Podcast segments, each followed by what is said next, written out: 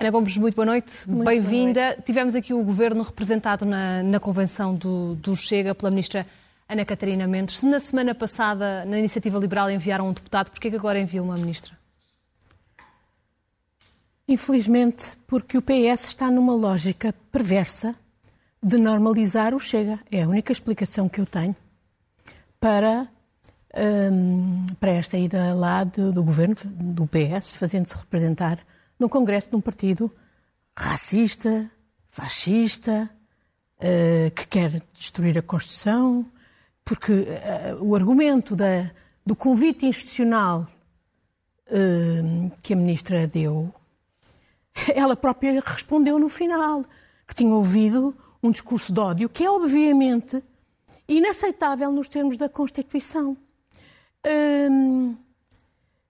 eu, eu, eu acho, além do mais, que há aqui uma perversidade de mandar em particular a ministra Ana Catarina Mendes que, esta que me escolha, dói. Esta escolha não foi inocente? Claro que não foi inocente. Eu sei bem que a, menina, a ministra Ana Catarina Mendes não queria dar ter ido, como não queria ter ido ao Qatar, recebeu instruções e foi. Mas são de uma perversidade indesculpável. E eu estou a tentar sorrir um, para não chorar. Um, e, e, para ver que, há, há, há, que, infelizmente, este processo não começou aqui. Nós vimos, olhem, desta semana, o PS, juntamente com o PSD e o Chega, votar na Assembleia da República contra a desclassificação de arquivos militares do tempo da Guerra Colonial. O que é de uma indignidade total. Quer dizer, que, que a direita não queira que se saiba a verdade e que os historiadores façam o seu trabalho, não me admira. Agora, que o PS alinhe é uma ofensa, de resto, à democracia e ao 25 de Abril e à verdade. Ah, mas há outro aspecto que ainda para mim me preocupa mais. É que não há explicação, a não ser uma que me parece altamente uh, perigosa, uh, para o PS abdicar de, como lhe competia, aparentemente pelo, pelos as investigações feitas ou pelos elementos uh, apurados pelos próprios funcionários da Assembleia da República, esfiar no esquema de rotação habitual a, a Comissão de Inquérito sobre a TAP. Mas, curiosamente, o PS abdicou disso e entregou ao Chega. Ao Chega, que sabemos que, por exemplo, controla um dos sindicatos da TAP, que é o Sindicato dos Pilotos. Mas o, o que também me mais me preocupa, além disto ser estranhíssimo e não ter tido nenhuma explicação, e a única explicação que eu vejo para isto é também o PS não querer alargar o âmbito da dita Comissão Parlamentar de Inquérito sobre a TAP. Não há razão nenhuma para ser só à gestão destes últimos dois anos. Porquê é que não se vai para trás, por exemplo, para ver o que é que aconteceu na gestão do Nilman, quando há inclusivamente a suspeita da, uh, da troca dos aviões com comissões, etc. Porquê é que não se vai para trás, inclusivamente, ao próprio momento da privatização da TAP, feita, como sabemos, em condições... E que seja o PS a não querer isto.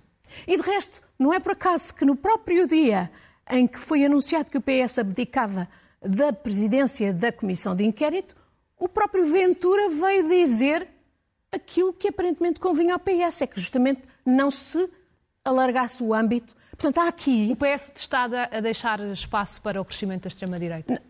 Antes disso, para já há aqui, parece-me a mim, espero, estou aqui a dizê-lo para que seja desmentido, se não for assim, mas há aqui um toma lá da cá, aquilo que em inglês se chama um trade-off talvez também explique porque é que o PS achou que se devia, que o governo do PS de António Costa achou que se devia fazer uh, representar no, partido uh, numa convenção deste partido, que obviamente quando é um, é um partido que em tudo põe em causa a República, é inacreditável, de resto, que o PS não se tenha mobilizado, e o Governo e o Presidente da República, como eu disse várias vezes, para pôr em causa o próprio processo de legalização do Chega. Não é agora, era antes, obviamente, quando sabemos que uh, houve milhares de assinaturas falsas e, sobretudo, havia um programa.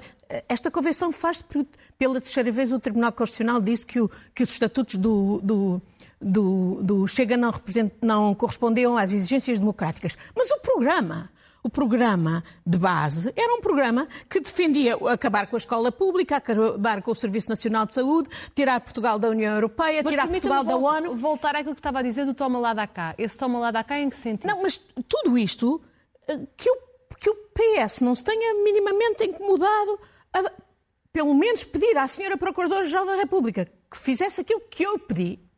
E estou aqui, dei a cara, dou a cara, por escrito, eu e, e, e, e duas advogadas, pedimos que a Procuradoria-Geral da República pedisse ao Tribunal Constitucional que reapreciasse a legalização do tema do, do Chega à, à, luz destes elementos e de muitos outros da prática uh, racista, xenófoba, etc., insultuosa para cidadãos portugueses e, e outros uh, pela cor da sua pele, etc., e que o PS agora esteja a alinhar nisto, de facto, a mim, causa-me o maior dos incómodos e, e de... Mas não posso também deixar de responder àquilo que você está a perguntar, é que sim, infelizmente, o maior um, fornecedor de pretextos de munições ao Chega tem sido o PS no governo, com uma série de um, incapacidades, de erros, de, um, de, de, uh, sobretudo de falhas nas respostas às questões essenciais que os cidadãos uh, querem. E uma série de casos, de casinhos, de faltas Já de vamos, também. que marcam este primeiro ano de maioria absoluta do, do PS. António Costa diz que tem condições para chegar ao fim da maratona que é a legislatura. Tem mesmo? Bom, eu hum, acho que se ele tem, de facto, músculos, como disse, para chegar ao fim da maratona, e penso que sim, ele tem muitas capacidades, nós sabemos, tem muitas capacidades. Uh, então, que as exercite.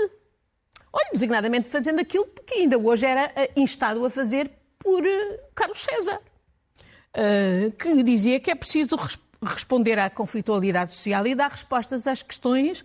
Ele dizia que vinham da pandemia. Não, algumas vêm de antes da pandemia. Por exemplo, as reivindicações justíssimas dos professores vêm de antes da pandemia, porque foi em 2019 que António Costa decidiu fazer aquela giga-joga de, de, de, fingir que se demitia ou de ameaçar que se demitia para não dar resposta aos professores e depois, enfim, a coisa ficou uh, congelada até agora. Mas agora está aí e, o, ele está, obviamente, a fritar o ministro dele, porque ele sabe perfeitamente que isto não depende do ministro, que até das pessoas que mais sabem de educação. Depende, sim, de abrir os cordões à bolsa para, de facto, reestruturar as carreiras. E quem diz a carreira dos professores, e, portanto, obviar é que o nosso país se veja confrontado com ainda mais falta de professores como aquela que já, que já vivemos e as condições indignas em que os professores exercem a, a sua profissão eh, e que, que, são absolutamente eh, contrárias aos interesses públicos. É, é a mesma coisa para as carreiras do Serviço Nacional de Saúde ou, por exemplo, olha, os auxiliares de justiça. Eu li entrevistas com auxiliares de justiça que têm de ter um segundo emprego, porque senão não conseguem pagar as contas ao fim do mês. Isto, é fazer o que é preciso para uh, combater os salários baixos e devolver, por exemplo, aos reformados aquilo que, que, que o esquema que está engendrado lhes vai retirar e, sobretudo, combater uh, a pobreza e as desigualdades. Uh, por exemplo, tirar da rua os sem-abrigo. Por exemplo, dar respostas rápidas ao problema da habitação que afeta toda a gente, mas afeta em particular as, as, as, as, famílias mais vulneráveis e os jovens. E o Estado tem uma série de edifícios que podiam ser rapidamente reconvertidos exatamente para dar resposta às questões da habitação, além de outras políticas. E depois há, obviamente, as questões da justiça. E eu acho que se a justiça hoje se presta a, a ser vista a atuar de alguma maneira instrumentalizada, e de alguma maneira as perguntas que Carlos César fazia sugeriam também isso, mas é uma, uma, são perguntas que são legítimas, porque de facto, como é que se explica que investigações que estavam em curso há 5, 6, 7 anos, de repente em Catadupa apareçam todas cá fora? Mas, mas a solução... essas questões essenciais para o país têm sido um pouco esquecidas em nome de outros casos e casinhos, como claro, eu dizia, para, de muitas polémicas. Para já, damos a desculpa à justiça de dizer que não tem meios. Eu sei que muitas vezes não é só meios. Por exemplo, no caso do, do DIAP, por exemplo, eu, eu várias vezes questionei, o apagão fiscal foi lá parar e não se fez nada porque não se quis fazer nada. Também é uma questão de coragem e de vontade uh, e de interesse também político, que não houve, obviamente, a partir do momento que o secretário de Estado, Rocha Andrade, enviou para a PGR o assunto. Mas a maior parte destes casos, obviamente, são casos sérios graves, que não podem ser postos para debaixo do tapete. E não, o PS não pode estar a contar que todas as semanas apareça um caso como o da Paula do Papa para desviar as atenções. Saiu da sorte grande. De alguma maneira. São casos graves, são casos que. Eu não concordo, por exemplo, o Presidente da Assembleia da República, numa coisa aparentemente para eh, dizer como é que se combatia o Chega, veio dizer uma coisa que é pelo menos equívoca, que era não se podia andar a descobrir a roupa suja de uns e outros. Não, a questão é se a roupa suja tem que ficar para fora.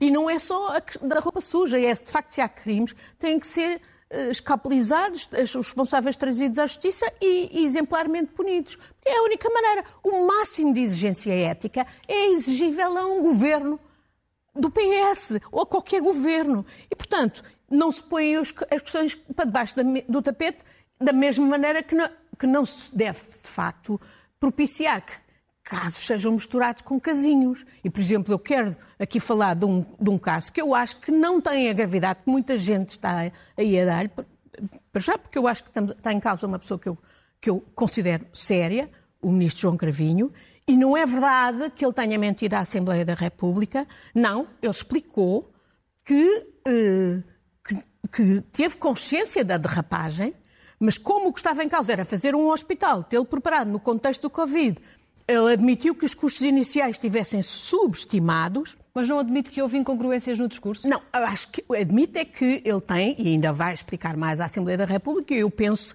que o que uh, é questionável é o facto de ele ter, uh, não obstante ter sabido que um diretor-geral tinha feito uh, e permitido a derrapagem, embora, como disse, ele assumiu que a derrapagem tinha lugar, e, e era por um bom objetivo que era ter uma, um equipamento hospitalar, aliás, um equipamento hospitalar que está para continuar, que é exatamente para se, para, para se transformar em uh, unidade de cuidados uh, uh, continuados, mas agora, então ele vai ter é que explicar porque é que nomeou o responsável pela derrapagem, Alberto Coelho, sendo, sabendo, como ele deveria saber, e, e veio a saber, aliás, pela própria auditoria que ele promoveu, que era uma pessoa que, estava, que fazia parte de uma rede infiltrada no Ministério da Defesa, pelo menos desde o tempo de Paulo Portas, e que estava lá para exatamente para, para o esquema de corrupção. Mas estamos a falar, vamos lá pôr isto nos seus devidos termos, portanto, não só estamos a falar de um hospital, e, e eu acho que, obviamente, é preciso controlar as derrapagens, não, não, isso não é admissível. Simplesmente, naquele contexto da pandemia e com aquelas prioridades que existiam naquele tempo, é preciso compreender a, a decisão do Ministro. Ele não mentiu a, a, ao Parlamento. Agora, estamos a falar de um equipamento, olha, que custava cerca de metade dos tais, dos tais altar, altares, palcos um, eh, faraónicos que estão previstos. E era um equipamento que é para ficar. Portanto, eu, eu, eu, eu penso que justamente o Governo não, não cuida de si próprio quando deixa casinhos serem misturados com casos que merecem, sim, total uh, escrutínio, todos merecem escrutínio, mas uns merecem muito mais que sejam tiradas consequências do escrutínio. E também merece escrutínio esta polémica que marcou a semana, esta questão do, do altar do, do, Papa. Como é que olhou para tudo isto? Claro que sim. E, e eu olhei para isto tudo com a ver uma improvisação que é muito nossa, mas que é muito propositada, e aliás, no contexto da pressa, do curto tempo, de propósito para desacertar as contas. E é isso que serviam, para que servem os ajustes diretos. Eu acho que é um esquema exatamente para as contas poderem entrar em derrapagem. E, e não, não gostei do que se passou esta semana, de um passa-culpas indecoroso entre o Presidente da República, a Igreja, a Câmara e o próprio Governo. Ficou magoada com o número, como disse o Bispo? Como todos os portugueses ficaram, hoje cada vez mais, à medida que as pessoas estão a sofrer as consequências da inflação, as pessoas são muito mais sensíveis e ficam escandalizadas com estes números. Agora, eu não, eu não me espanto, não, me, não estranho, por um lado, que se gaste dinheiro a requalificar um aterro e a transformar numa zona uh, ribeirinha, que é importante para Lisboa e também para Louros. Não, não, não tenho nada contra isso. Mas não tenho nada contra que se gaste dinheiro para receber condignamente o Papa. Mas uh, tenham é contra estruturas faraónicas inúteis e que, aliás, vão contra a própria filosofia de, de, de, frugalidade do Papa. E que é ofensivo não apenas para os contribuintes, mas é, em particular, ofensivo para muitos católicos. E eu não sou católica, mas eu não tenho nada contra as jornadas, pelo contrário, acho bem que elas se façam. Agora, acho bem que. Uh, que uh, se invista aquilo que, sim, pode cá ficar e que o Estado vai, mas devia ser, ter sido gasto com, com regradamente e adequadamente. E, aliás, a pandemia não é desculpa, porque de facto tinha havido até se calhar mais tempo exatamente para, para, para controlar e para coordenar. E já que o próprio Presidente da República uh, interferiu nisto, promoveu isto, foi lá, esteve na frente e foi também um dos protagonistas de todos estes episódios tristes desta semana, a ponto de ser desmentido pelo patriarcado e depois vir um bispo desmentir o patriarcado, enfim.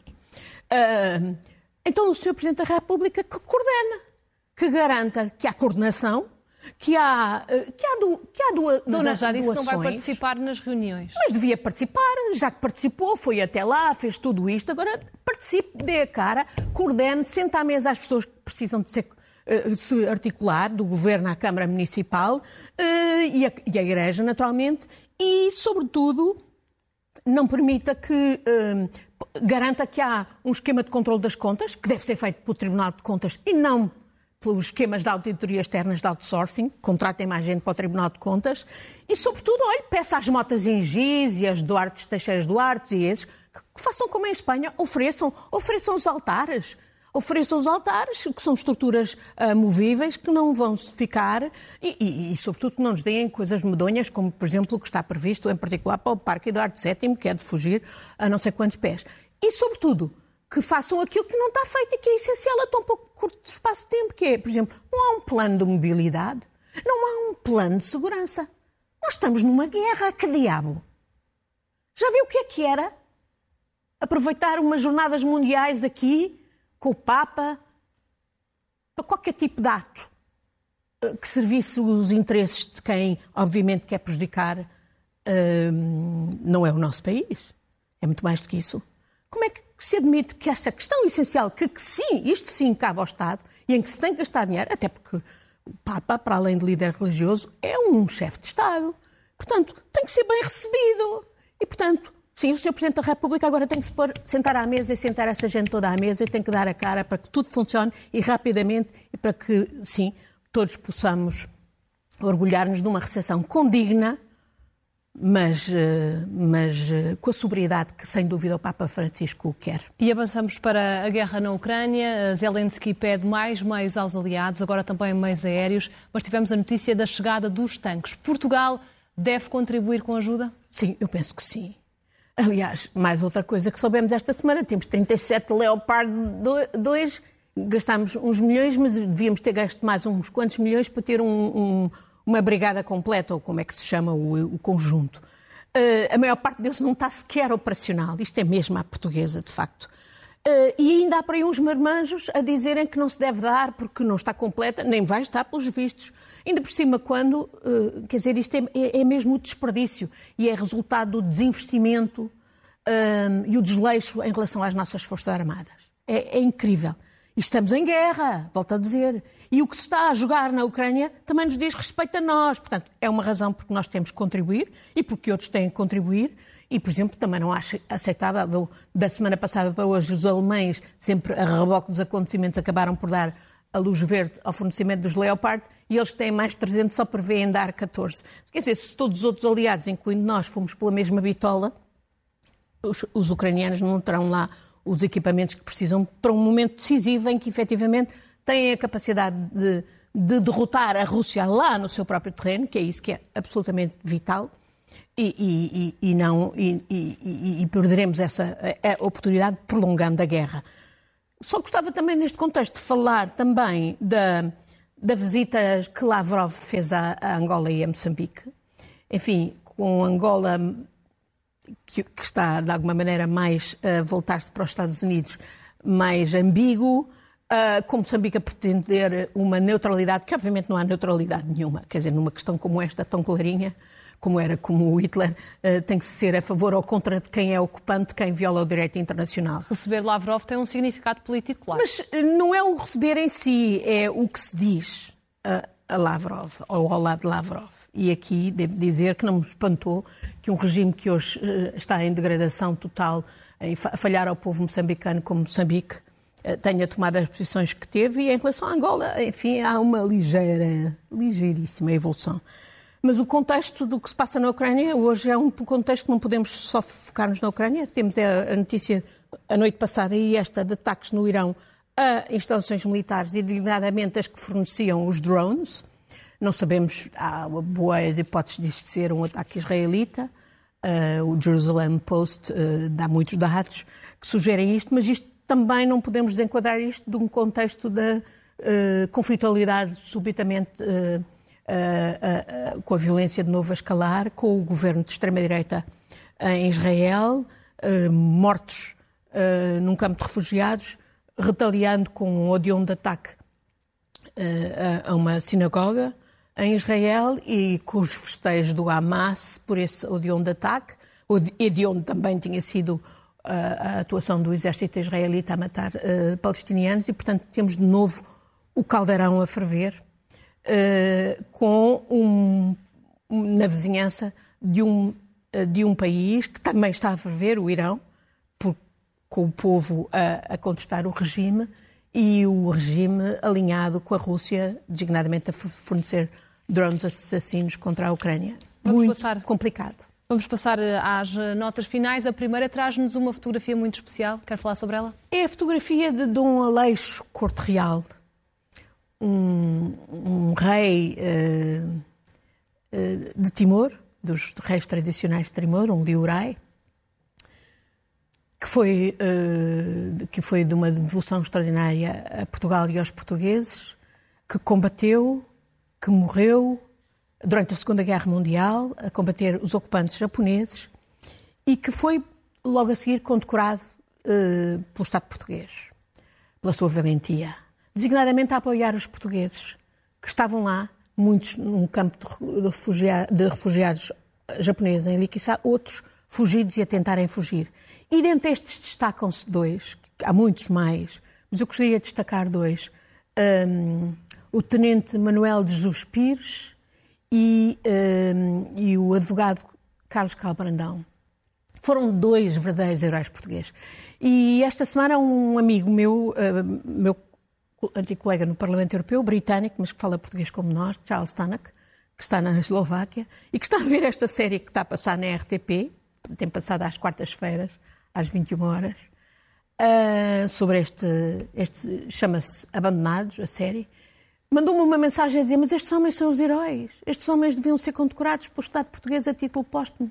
E exatamente, ele tem toda a razão e por isso eu queria hoje falar aqui disto e, e, e, agradecer ao realizador Francisco Manso que nos está a dar esta série importante de grande serviço público na RTP. A segunda nota vai para uma realidade duríssima que está a acontecer eh, no Brasil com as crianças indígenas a serem as mais afetadas. As crianças da, da tribo Yanomami foi Lula da Silva que lá foi a semana passada e que disse que o que tinha visto era genocídio e que se lhe tivessem contado não acreditava. E nós vemos estas imagens e não queremos acreditar que isto se passa num espaço com gente que fala português e num espaço uh, a que estamos tão ligados como é o Brasil.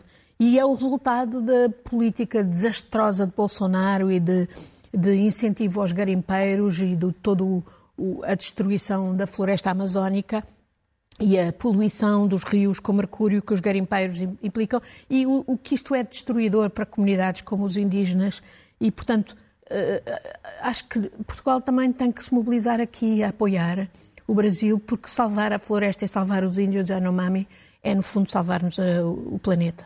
E o Brasil é um país irmão, como sabemos. Completamente. E terminamos com felicitações ao General Ramalhianos. Eu acho que, pois, porque o General Ramalhianos Presidente Ramalho, António Ramalhianos, com quem eu tive muita honra de servir na Presidência da República, é um extraordinário exemplo de retidão, de frugalidade, de dedicação à, ao serviço público, ao país, à democracia.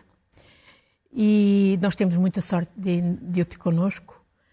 E, e cada vez mais ele é uma referência para mim e para muita, muita gente. Cada vez mais, quando pensamos que o país está desnorteado, que o governo está desnorteado, ter alguém que nos aponta o norte com o seu exemplo extraordinário, como o Presidente Ramalhianos, é, é mesmo muito importante. E por isso, muitos parabéns, querido Presidente António Ramalhianos. E é com esta homenagem que fechamos o comentário desta semana. Ana Gomes, obrigada.